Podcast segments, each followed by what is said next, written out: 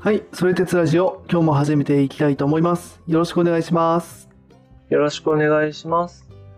前回はデカルトの一番有名な言葉の我思うゆえに我ありというところが、まあ、なぜ出てきたのか、どのようにして導き出されたのかというところを教えてもらいました。はい。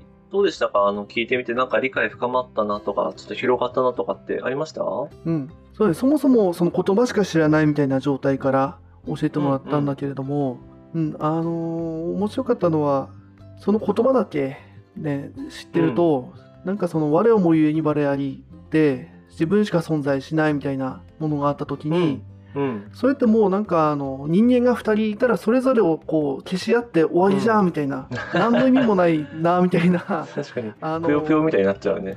そうそうそうだね うん。そう消えて終わりじゃんみたいなそういうこうなんだろうないまあその言葉尻だけを捉えたら意味ないみたいなねまあそういうあのうん。とてもあの勉強する気も学習する気もないっていうとてもダメな精神姿勢なんだけれどもっていう感覚だったんだけどやっぱりその当時の時代だったりとか、まあ、いろんなその必要性だったりとかっていうところから導き出されたとても意義のある話。でそれをもとに多分その、まあ、時代的なねカトリック、まあ、宗教とか神の存在とかちょっと揺らいでるとか時代的にもいろんなものがこうちょっと、ま、前にというかねっていう段あの時代の中で多分そのめちゃくちゃ多分構成、まあ、今ももちろん残ってるわけだからすごく重要な問いだったりとか、その仮説みたいなものをやっぱりこう打ち込んだんだなっていうのをすごく感じたね。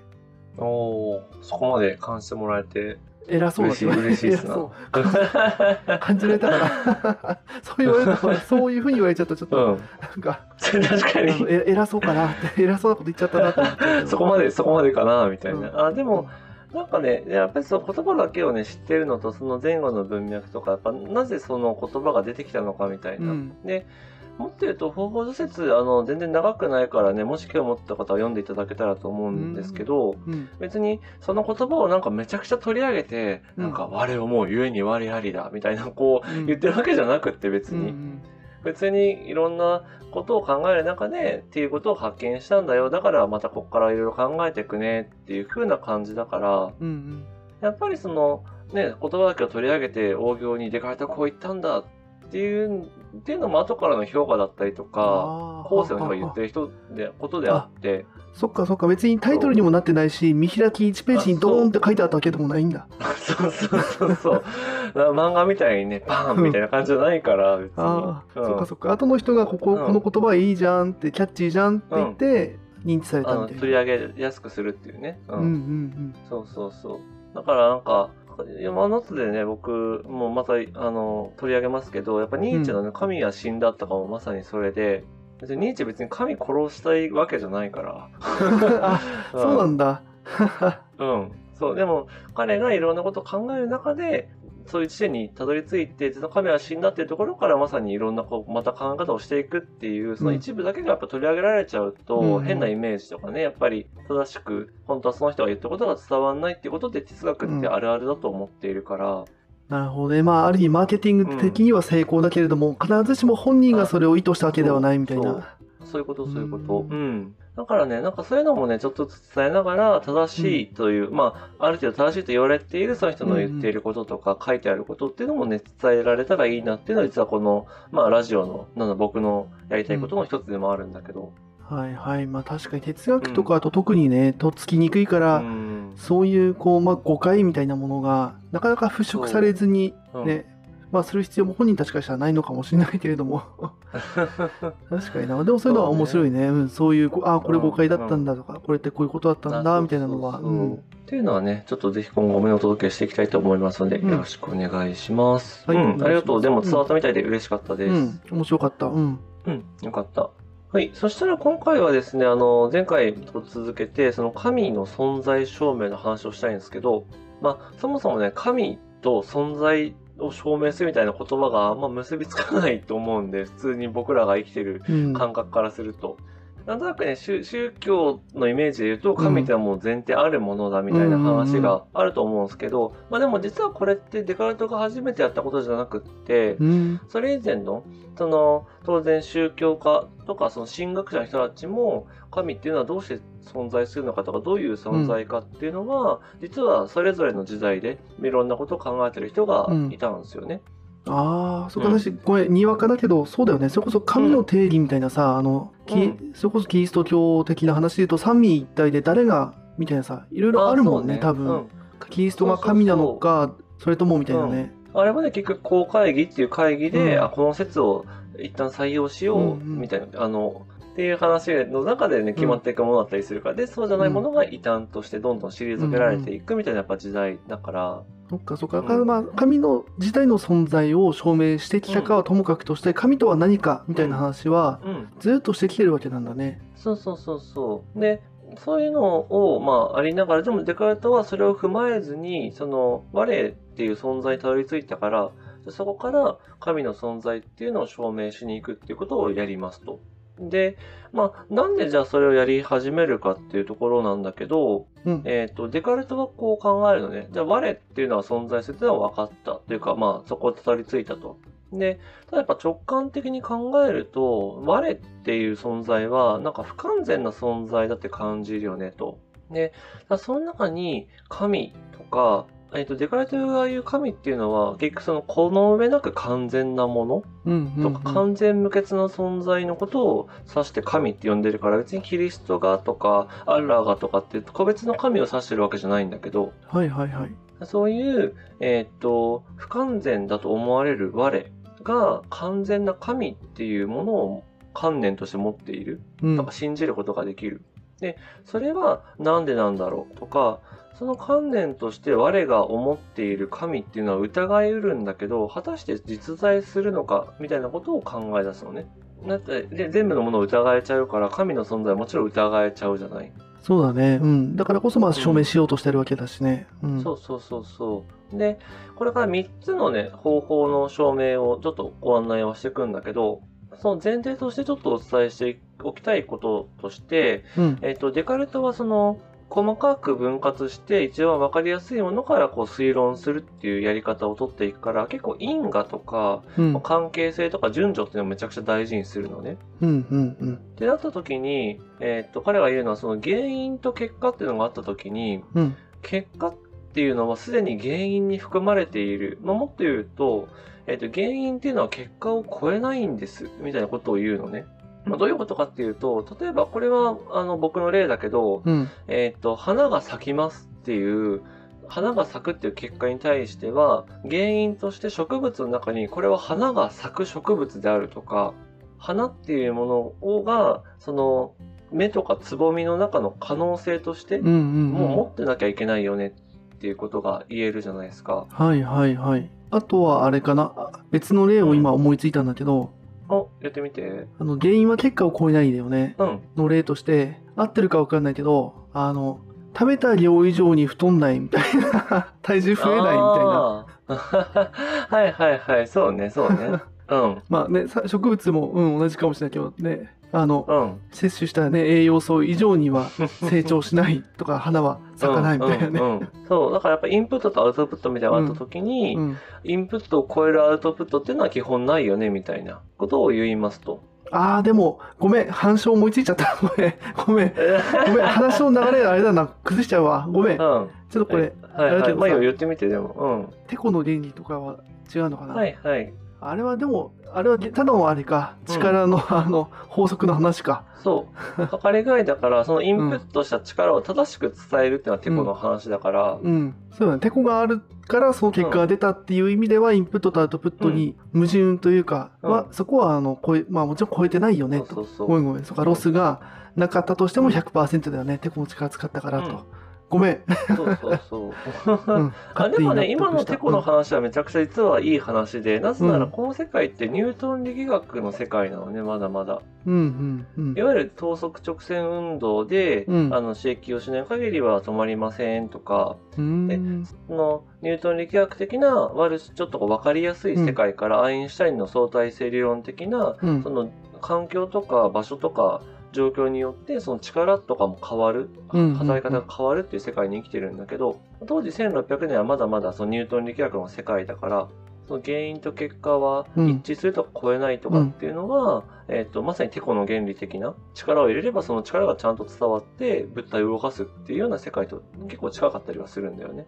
うーん、なるほど、なるほど。そういう意味での、うんその、当時の科学レベルというか、認識レベルでの限界って。の中でデカルトは考えた結果だよっていう前提はあるってことなんだね。ある。はいはいはいうんそういうこと。だから、うん無から有はね、生じないみたいな話で、うんうんあの、もちろん考えていくんだけれども、うん。うん。だとしたらだよ。だとしたら、我っていう、その不完全な存在の中に、完全な神の観念があるっていうのは、うん。要は、結果として存在している我。我は何らかの原因の結果から存在していると思えるじゃない。まあ、いきなり、シュ、なんか、あ、シュって現れたわけじゃないから。うん。うん。うん。ってなった時に、その不完全な結果に対して、えっ、と、原因としての神みたいなものは完全なものがあるっていうのは、超えちゃってるん。だよね、原因が。ああ、わかるはい。わかるわかる。うん。人間っていうものが自分、まあ我だよね。うん。その、まあ唯一証明できた我っていうものが存在する原因について考えたときに、うん。本来であればそのこの不完全な我と同じかそれ以下のものがないと生まれ得ないのにそんなそのうん。ぜ完全無欠の神みたいなものから自分が生まれると、うん。原因の方が超えちゃってるからおかしいじゃんっそていうふうにまずはそこ、うん、はいはい、うそこ理解できた。うん。う。よかったよかった。そうそうそう。で、そこが分かると次の証明が分かりやすいっていう感じなんだけど、うん。えっ、と、なので、えっ、とね、3つの証明を1個ずつやっていきますと。で、ちょっと、あの、まあ、すごいあっさり喋るから、あの、うんちょっと本筋から、なんだろう、ほ本来の、あの、証明とは違ったりもしちゃうんだけど、まあ、ちょっといろいろ感じてみてほしいですと。うんいうので、まず1個目なんだけど、えっ、とね、じゃあまず我は存在するよねっていうところはもう OK ですと。で、じゃあ、えっ、と、我っていうのはその神の観念、要は完全無欠なものの原因として適切だろうか、適切だろうかってことを言いますと。うん。うん。要は兄が言ってくれた通り、じゃあ、まず原因として、私が原因で、結果として神の観念が、とか、うん完全無欠なものが出てくるって考えるとすると、うん。うん。まあさっき言った通り、えーっと、不不適切だよねと。要は自分っていう不完全なものから完全な神の観念とは生まれてこないと。だとしたら、原因としては別の何かが必要だよねと。で、ただそうやって原因は何か原因は何かって遡っていくと、それが何かはわかんないんだけど、うん。その原因があるって言った瞬間に、その原因っていうのがそもそも神だよねと。神がキリストなのか何かわかんないけど、アマテラス、大神なのかわかんないけど、うん完全無欠なものっていうものが原因としてあるんだったら、それイコール神だから、つまり神っていうのは存在する。うーん。なるほど、なるほど。うんはいはいはい。っていうのが1個目の証明ですと。で、2個目のその、えー、と証明は同じとこから出発するよね。我は存在しますと。じゃあ、えっ、と、我の存在の原因っていうのは我の中にあるのかなって考えるのね。自分の原因っていうのがまあ別にあるのか自分にあるのかって、1個目の証明は別にあるっていう話だよね。うんうん別にあるというか、まあ、じ自分から新しいものが生まれるんだったら、それ神は生まれるかっていうと生まれないから、じゃあ自分の原因に神があるって考えなきゃいけないっていうのが1個目の証うんうん。明で。うんうんで、2個目は、じゃあ、我っていうものは我から生まれるかって考えたときに、うん。えっと、もし、じゃあ、我の中にその原因があるんだったら、うん。その存在を生み出すみたいな力っていうのは、えっと、まあ、普通に考えたら、絶対最高の形要はその能力があるんだったら最高に発揮するから、うん。完全無欠な我っていうのを作るよねって言いますと。つまり、我はもうその完全無欠な神を我として作っただろうっていうんだけど、でもそうなってないよねと。うんうん。ってことは、我の存在の原因は我の中にはないです。その原因を考えると、結局我の中にはないから外に考えると、うん。証明1と一緒で、どこかに原因がある、ある、あるって考えていくと、そもそもその原因っていうのがイコール神、完全無欠な存在。で、えっ、と、その存在を作り出すっていう働きは、絶対に、その、何かを生み出すんだったら完全無欠なものとして、その、存在を生み出すだろうから、うんうん。ってことは、その生み出されたものとか、その原因っていうのがもう神だよね、みたいなことを、うんえっ、と、論証していきますと。結構ここプラトンのデミウルゴスっていう存在は不完全だったから不完全な宇宙を作っちゃったみたいな話？と結構ね、うんうん近いというか似てるかなとは思うんだけど。はいはい。この証明2で言うと、そのデミウルゴス、ん仮に自分がデミウルゴスだとしたら、みたいな感覚なのかな？そうだね。もっと言うと自分が神だとしたらうん。完全なものを作れるんだけど、自分は完全ではない、まあ、デミウルゴス寄りの存在だから、不完全なものとして自分とか宇宙を作るし、うん。世界っていうのも不完全なままになっちゃうけどだからこそ神っていう、えー、と要は完全無欠な存在を想像できるっていうことはそういう存在がいるよねっていうふうにこう論証していくっていう感じかな。はいはい。それは自分ではなかったからっていうことは、やっぱり、やっぱり外に、外にいるんだろうね、みたいな話ね。そうそうそうそうそう、うんうんっていうのがね1個 ,1 個目と2個目の証明なんですけどどうでしょう？ここまで聞いて。うーん、なんか、まあ言葉遊び感もあるっちゃあるなーって、あの、まあ、うん。思うんだけれども、うん。うーんとね、いや、いいの？この2個目までの話で感想を言っていいのかわかんないんだけど、うん。一旦2個目まででいい。うん。3個目はね、ちょっと違うというか、もっとシンプルになるから。はいはいはい。多分このおそもそものやっぱ前提が原因は結果を超えないうんっ。ていうところにあると思うんだけれども、うん個人的にはそこがまずちょっとその神は人間を、うんまあ、いるのかどうかみたいな話で考えると、うん。あのあとさっきも花みたいなのでもいいんだけど、はいはいはい。まあ、ちょっとこれがなんだまあ精神的な話と物質的な話で違うのかもしれないんだけれどもうん。その例えばなんだろうななんかその神対自分を1対1で考えてるはいの。のところがそもそもちょっと、ま、間違えて言うとあれだけどなんかうんしっくりこない感じがして、なるほどね。うん、例えば花で言うと植物で言うともうあの、うん。それをそこに栄養を与えるっていうのは原因なんだけれども、その原因っていうのはやっぱり無尽蔵にある土壌っていうものがあってうん。そこにさまざまな命が芽生えるわけで、うん。で、えー、とそれはまあ動物とか人間っていう話をしてもなんだろうなある意味その、うん、と基本的には一つの個体から一つが生まれるっていうのは少なくて、うん。まあ、二つの個体から一つが生まれる結果、うん。みたいなうん話で言うとその土壌にある意味近いものがあるはいはいそ。の原因と結果原因の方が多いじゃん。2から1が生まれてるわけで。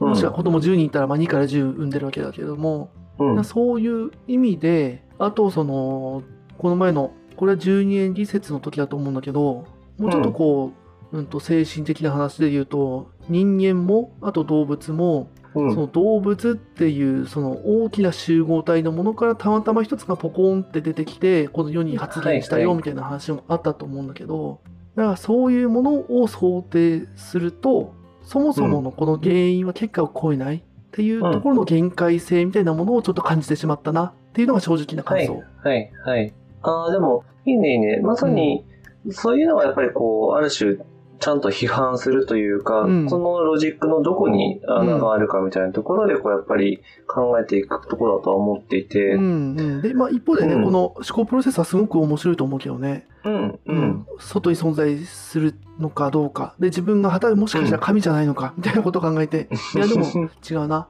ってことはやっぱ外にあるんだな、うん。みたいな。そういうねプロセスっていうのはすごく面白いなとは思うしね。うん。そうそうそうそう。だからね、やっぱちょっとね、その奇弁みたいなことを前回の終わりにも言っ終わりというかね、紹介の時にも言ったんだけど、うん。まあ仮にその、じゃあ原因も結果を超えないみたいな話が正しくて、うんうんえーっと、じゃあ自分にはその結果として、えーっと、神の観念を持っているから、うん。原因としてもっと完全無欠な存在がいるっていうのが、両方正しいっぽいんだけど、うんでも本当にそれは両方正だから、だから神は存在するって言えるかっていうと、それはちょっと違くないってやっぱ思うじゃん。うんそうだねうんでもやっぱそのちょっと違くないをなぜなのかとかっていうのをちゃんとやっぱり説明しようとか、論証しようと思うと、それはそれで、やっぱり、あの、ちゃんと、なんだろうな、積み上げなきゃいけないし、その議論を。ここっちもロジック的に言わなきゃいけないから、うん。まあそうだねだしさっきねこういうさっきの感想もね、うん全部自分の感想みたいにして喋ったけど全部あの、うん今までのラジオで教えてもらった二次情報三次情報の寄せ集めだからね デカルトに怒られるそんなんで反論するなって怒られる。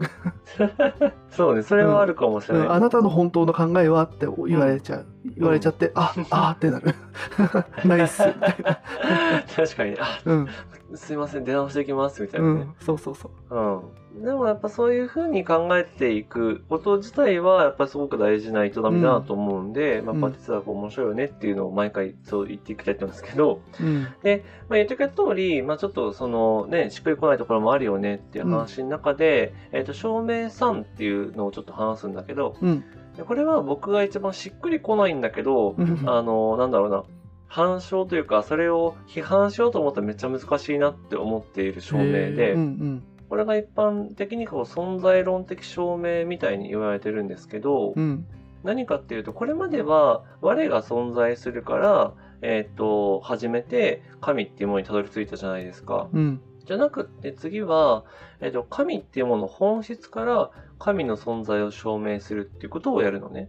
どういうことかっていうと、我、その疑えない我の中には、神、まあ、つまりあらゆる完全性の概念っていうのがありますと。うん。完全無欠な存在っていうのを想像することができるよね。で、それが神だとした場合、うん。えっ、と、存在するとか存在っていうのも、一つの観念であって完全性なんだよね。うん、何かが存在するっていうことも観念ですと。うん。っていうことは、神の完全無欠の観念には、うん存在とか存在するってことがもうすでに含まれている。だから神が完全無欠なものだったらそのまま存在しているっていうふうに言いますと。うーん。なあ、はあはいはい。面白い。そう。だから、我ありの我があるって言えるってことは、あるっていうことをすでに考えているってことであって、うんうんあるっていう考えっていうのはあらゆる概念の一つだから、そのあらゆる概念の本体である神っていうものは存在っていうものをすでに含んでいるっていうふうに言うのね。うん。うん。あ、まあ、含んでいるっていう感じか。なるほど。そう。だからそれはもう存在しているっていうことと同義だよね、みたいな話かな。うん。うん。うん。ちょっとずれたかも。なるほど。あの、今の話聞いて思ったのは、デカルトがいろいろ考えたときに自分が、かこの考えている自分が存在することだけは否定できないみたいうなんところだと思うんだけど、うん。そういうふうに考えると神自体も、うんその疑い得ないものっていうものがもしかすると自分の存在だけだけじゃなくてよくよくよく考えてみると神っていうものも、うん。そういうふうな存在その疑い得ない我みたいなものと同じような存在としてもしくはそのそういったうん。疑い得ない我なのか、その疑い得ない我の集合体なのか分からないけれども、っていうものが、あの同じように生み出している。多分自分っていううん。主体を自分が生み出しているっていうことだと思うんだけど、はいはい。はいデカルトそのそ否定できないっていうのは自分の存在を、はいはいはい、そうです。その自分の頭の中この考えている自分ってものはあるだろう。それは否定できないよっていう意味で、うん。そういう意味で神っていうものを確かに実在その触れるものとしての実在はしないんだけれども自分だったりとか人々っていうのはうん。そうやって生み出して完全無欠なもの、まああのーの理想としてうん。そう疑えない自分たち自分もしくは自分たちがうん。想像する完全無欠という概念としてもう絶対それは存在してるじゃんうん。っていう意味で否定できないよねみたいなうん。ふうに捉えるとああなるほど、そういう意味でうんああなるほどって思ったうん確かに確かに確かに。そうだね。あの、今兄貴が言ってくれたことを僕なりにちょっと言い換えてみると、うんえっと、我、あ、じゃあ、えっと、いろいろ疑う、疑う、疑うってなった時うに、ん。疑うっていうことと、疑ってる自分がいるっていうことは、ノータイムでつながるんだよね。うん。うんで、その疑えない自分がいるっていうことと、うん。そのいる、だから存在するとか、うん。その疑えない我が存在しているっていう根底に、その完全性とかそもそも存在っていう概念があるっていうこともノータイムでつながるんだよね。うーん。わかる？もう一回教えて。もう一回教えて。ね。ちょっと えっと、うん。疑うっていう行為と疑っている自分がいるっていうことはうん。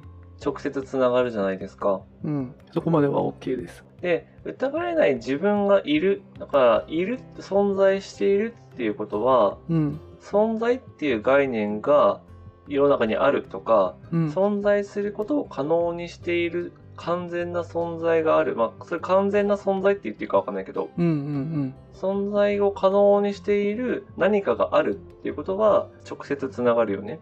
うん。ああ、うんうん。ああ、わかった。はい。うん。落ち着きました。うん。そう。だから、で、その存在を可能にしているものっていうのは、うん。結局、あの、なんだろうな、まあ、神であるっていうのはちょっと飛躍があるんだけど、うんうん。そのいろん、なんだろうな、そういう、えっ、と、完全性とか存在するっていうのを可能にする存在っていうのは何かっていうのを考えたときに、それが神だっていうことは、まあ、ちょっといろいろ考えていったらたどり着ける。はあ、はいはい。うわなるほど。そっか。今回の最初に言った、その我思うゆえ,、ゆえに我ありっていうものは、うん、人間が二人存在した瞬間に矛盾するんじゃないかって思ってたうん、うん、みたいな話を最初したんだけれども、うん、その矛盾を矛盾とさせずにそれぞれうのん。そういった主体たちを存在させることができるフィールドを作ってるのが神なのかみたいな イメージかな。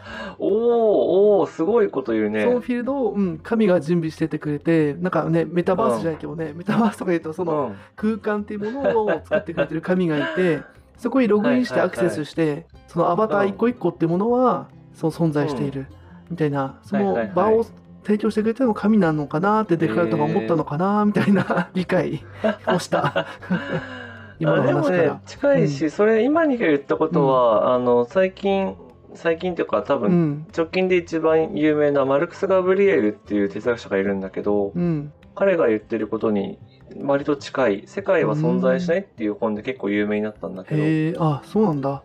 うん。だからね、うん。面白いよね。だからデカルトはさっき言ったさほら当時のまだうん。ニュートン力学的な世界とかって隼人は表現してたけれども、うん。まあ、そういう世界の中で、えっといろいろ考えた末その、うん。えっとフィールド自分たちが存在するフィールドっていうものを神として証明したのかもしれないんだけれども、うん。っていう感じをなんかすごいその限界限界じゃないけどね。うん。うん。なんかそこに神っていうものをあの当てはめたっていうふうにさっきの照明さんと隼人の説明からうんうんすごく納得した感じはあるね。そうそうそう。でも、そういうふうに考えると、神っていう言葉、要は僕らの存在の根底が神であるみたいな話をすると、実は結構哲学がスッとわかる部分があって、うんさっきのマルクス・ガブリエルの話もそうだし、日本でも入藤さんっていう教授の方がいて、うん。その方が現実性こそ神であるみたいな本を出されて、そのタイトルだったかな？うん。うんってことを言ってたりするんだけど、それも結局近いんだよね。要はその存在の根底に何があるかとか、それを神と呼ぶとしたら、それって何みたいなことって今でも結構哲学的にはまあ考えられたりするし、はいあとね、はいはい。まあ、せっかくだからこれも面白いんで言っちゃうと、実はハイデガーはそこに切り込んでいて、ほ存在と時間っていう本を書いてるんだけど、う。うんそう彼がね面白いのはみんな存在する存在するって言ってるけど、うん。うん。存在するって何か知ってるみたいなことを問うのね。いやーなんか面白そうはね、そのもう時間っていうのが出てきた時点で、個人的にはね、んこれまで教えてもらったあの 無常とかとちょっとつながりそうで、なんか、はいはい、うん。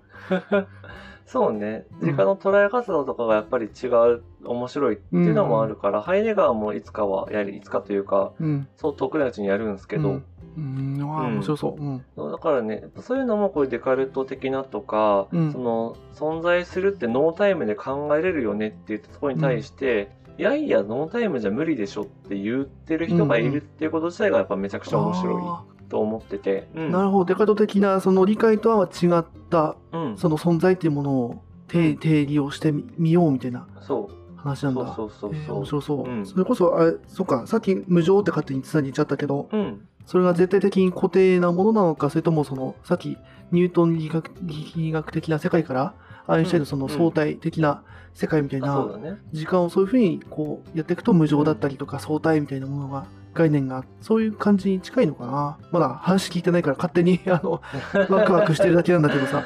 うん。そうね、まあでもパラ、あのーそれをなんだろう、並行して語ることももちろんできるし、もちろん全然違う思考様式ではあるから、あんまり結びつけすぎるのも危険なんだけど、うん。あそこはね、混ぜるのは危険っていうのはありながら、うんまあ一定その、たの楽しめるというか、うん。うん。同じように考えていくと近い部分もあるよねっうんていうような楽しみ方ができると思うんで、ちょっとその辺のね、バランスをうまく取りながらお伝えしていきたいなと思ってます。はいはい。まあそうだね。全然ね、確かに時代背景も違うし、うん。ねそう目的も。そうないとね、よくあるのよ。なんか仏教は相対性理論を先取りしていたとか、量子力学の最先端が仏教の中にあるとかってあるんだけど、うん。なるほど。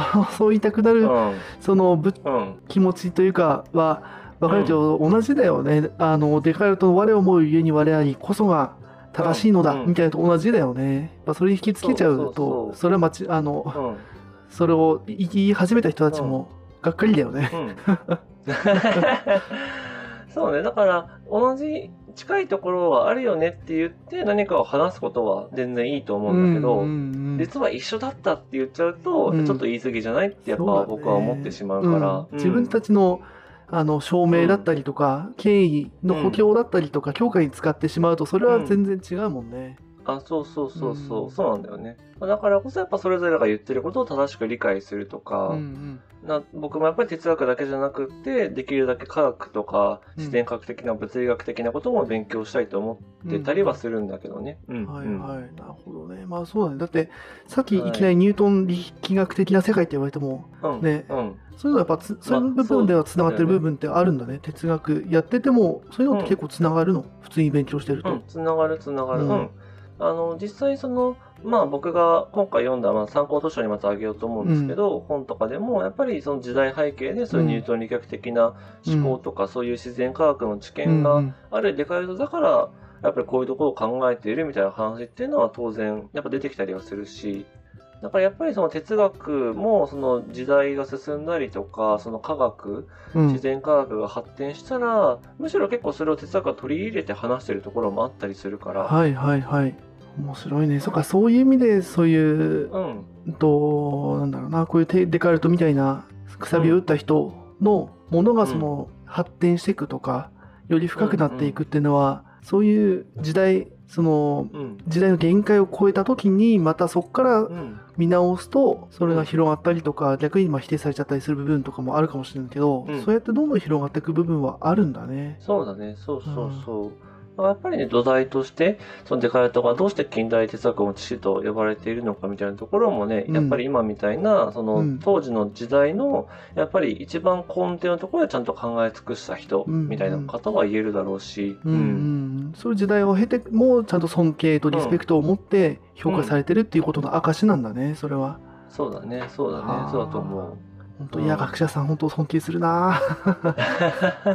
ね、すごいよね。うん、まあ、まあそういう人をね、否定するような考え方をする哲学者もいるから、それはそれで面白いんだけど、ううんうん。っていうのもね、やっぱりいろいろこう、近代に近づけば近づくほどやっぱ問題意識が、うん。うん今の僕らにも近づいてくるから、すごい、そういった意味でも楽しめると思うので、まあちょっと今回はね、その神の存在証明っていう、まあ、普通のね、普通に今現代の日本に生きる僕らからしたら、あんまり関係なそうなところを話したんだけど、でも、やっぱりこうやって話してみると面白かったりとか、こういうふうに考えるんだねみたいにうん。感じること、あるいはデカルトの言葉であっても、やっぱり批判もできるし、鵜呑みにはできないよねっていうことも感じてもらえたと思うんで、いやー、うん、本当に面白かったね。やっぱその、うん。この思考プロセスだったりとか前提を置くとかっていう仮説、うんでそれを上に積み立てていくことの凄さとかその技術うん。うん。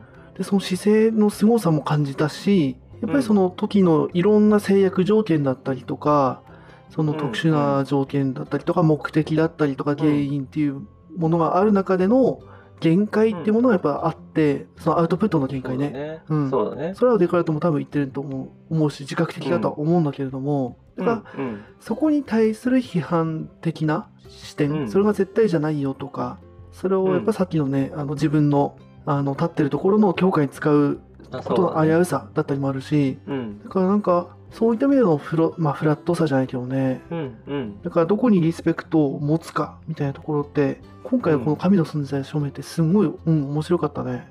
うんうん。あ、よかったよかった。うんそう。やっぱ僕もね、これを読んでやっぱデカルト面白いな、とか逆に、うんでも別にデカルトがやってることを別に自分もできなくないなって思ったんだよね。うんうんうんうん。別にちゃんと前提とか筋に立てて考えるっていうのは、うんうん別に僕にもできること。まあ当然、で方法女子で言ってた通り、万人に良識っていうのはあるよってデカルトが言ってくれたことだと思っているから、うんうんうん変にデカルトすげえなんか天才だ、歴史上の人物で全然自分とは違うっって思いすぎなくてもいいよね、うんとも思ってて。なるほどね。そういう意味では、デカルトは罪深いかもしれないな。まあそうだね。それはあるかもしれない。ね、方法ですよね。うん最初でもほら、ハヤトが、ねうん。話してたけどね。逆にじゃあそれで、み全員が同じようにできると思っちゃったら、それはそれでちょっとうん。ね、あの、罪作りな感じはするしね、あの、全員が全員ね、うんあの、大谷みたいになれるかみたいなさ、大谷が、や、バットはこういう風に持って、こういう風に押し出して、で、投球フォームはこういう風に、まあ、それちょっと具体的すぎる話だけどね、こういう風な目標管理シートを使って、こういう風にやっていけばとかさ、いろいろあると思うんだけど、理じゃあそれをやれば、あの、全員がなれるか。ちょっとまあ似たような話だけれども、ただやっぱり、じゃあそれをその、目指すことに、じゃあ、あの、よなんだろうな、良し悪しというかね、うん。あの規制はあるのかみたいな話で、そね。そういう意味でやっぱそういうのをちゃんと体系化してそれを言語化して残してくれてるっていうのはやっぱりすごくあのありがたいことだよね、本当、ん。そうだね、そうそうそう。だしね、やっぱね、スポーツみたいにこう、し体というかね、そのうん。肉体的なことも含めると、やっぱり完全平等とは言えないし、まあ思考もね、もちろん完全平等ではないから、うんだから、いや、お前らもデカルトみたいに考えろみたいに言うのは多分間違いなんだけど、うんうんうんうん。でもやっぱりこう、な、なんだろうな、こういうプロセスを経た時に、ん。分かり合える可能性はあるよねとか、うんうんうん。分かり合えるっていうところを、可能性を大事にしたいよねっていうことは、うん。なんか僕としては大事にしたいなと思ってて。いやーでも本当本当思ったし、うん。ねさっきねそのちょっとあの卑近すぎる例というかねちょっと極端な例出しちゃったんだけども、その大谷ですら 逆にそのこれまでの何十年、まあ100年とかの野球という歴史の中から生まれてきあた、そうだね。天あの新たな天才っていうね、うん。うん、とこもあると思うから本当、うん。なんかベーブ・ルースとどう比較されるけれども、うん。ねまあ、そういうことなのかなって100年前のベーブ・ルースがいてでずっとその,、うんうん。その世界があの、うん。こうやってこうやったらもっと良くなる。でこういう理想があるはずだ、うんこれはダメだった、うん。と繰り返す中でそういう天才的な選手が現れてくるっていうのは、うん。哲学的なね、そういう思考とか話では、うん。まあ、むしろねそういうのをもっと何千年ってやってきたからね。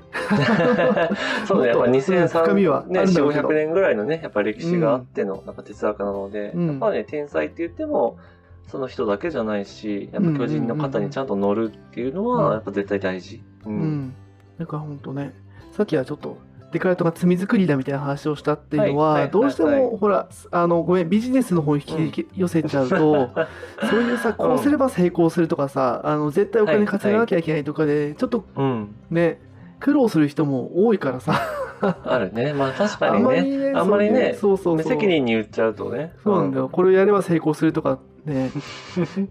であなたもできます。詳細はね、人それぞれ平等に与えられてますとかって言っちゃうと、ちょっと怪しいそう感じ出ちゃうからね。うん、哲学はそこに対するねちゃんと批判的な思考っていうものを内在するというか、うん。そういうものを身につけるうんうんあの話だと思うんだけど逆にせ哲学とかにはまりすぎてしまうとデカルトがこういう風な思考プロセス、うん。テクニック的な話だよね、うん。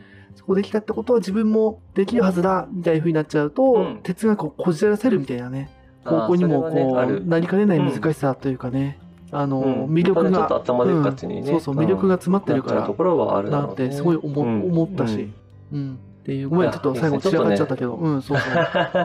ちょっとじゃあそんな感じで雑談会でもまうん。あそういった話も踏まえながらね、うん。ちょっとまたデカルトを振り返ってうん。いけたらいいのかなと思っておりますが、はい。はい。ちょっと本日の神の存在、存在じゃない、うん存在証明が混ざりました。以上でございました。了解です。そしたら、あの、感想会でも教えてくれると思うけど、うんあの、デカルトは一旦これでおしまいなのかな？そうね、一旦こちらで、うんはい。まあ、またね、戻ってきたりとか別のいろんな本とかもあるから戻ってきてもいいかなとは思うんだけど、うん、一旦はちょっとさらっといきたいなと思っております。了解です。一応もし決まってれば次は誰やるかなみたいな話を少し。そうだよね。うん。うん。えっ、と、えっ、と、感想会終わったら次は関東に行こうかなと思うん。って、うん。で、関東やったら次はですね、ちょっとまた東洋に戻って、戻ってというか行って、うん。あの、有意識派の話をちょっとしたいなと思います。ちょっとなんで関東やって有意識なのかっていう話はちょっと次の感想会とかでも話せたらなと思うので、うんはい、そちらもお楽しみにしてください。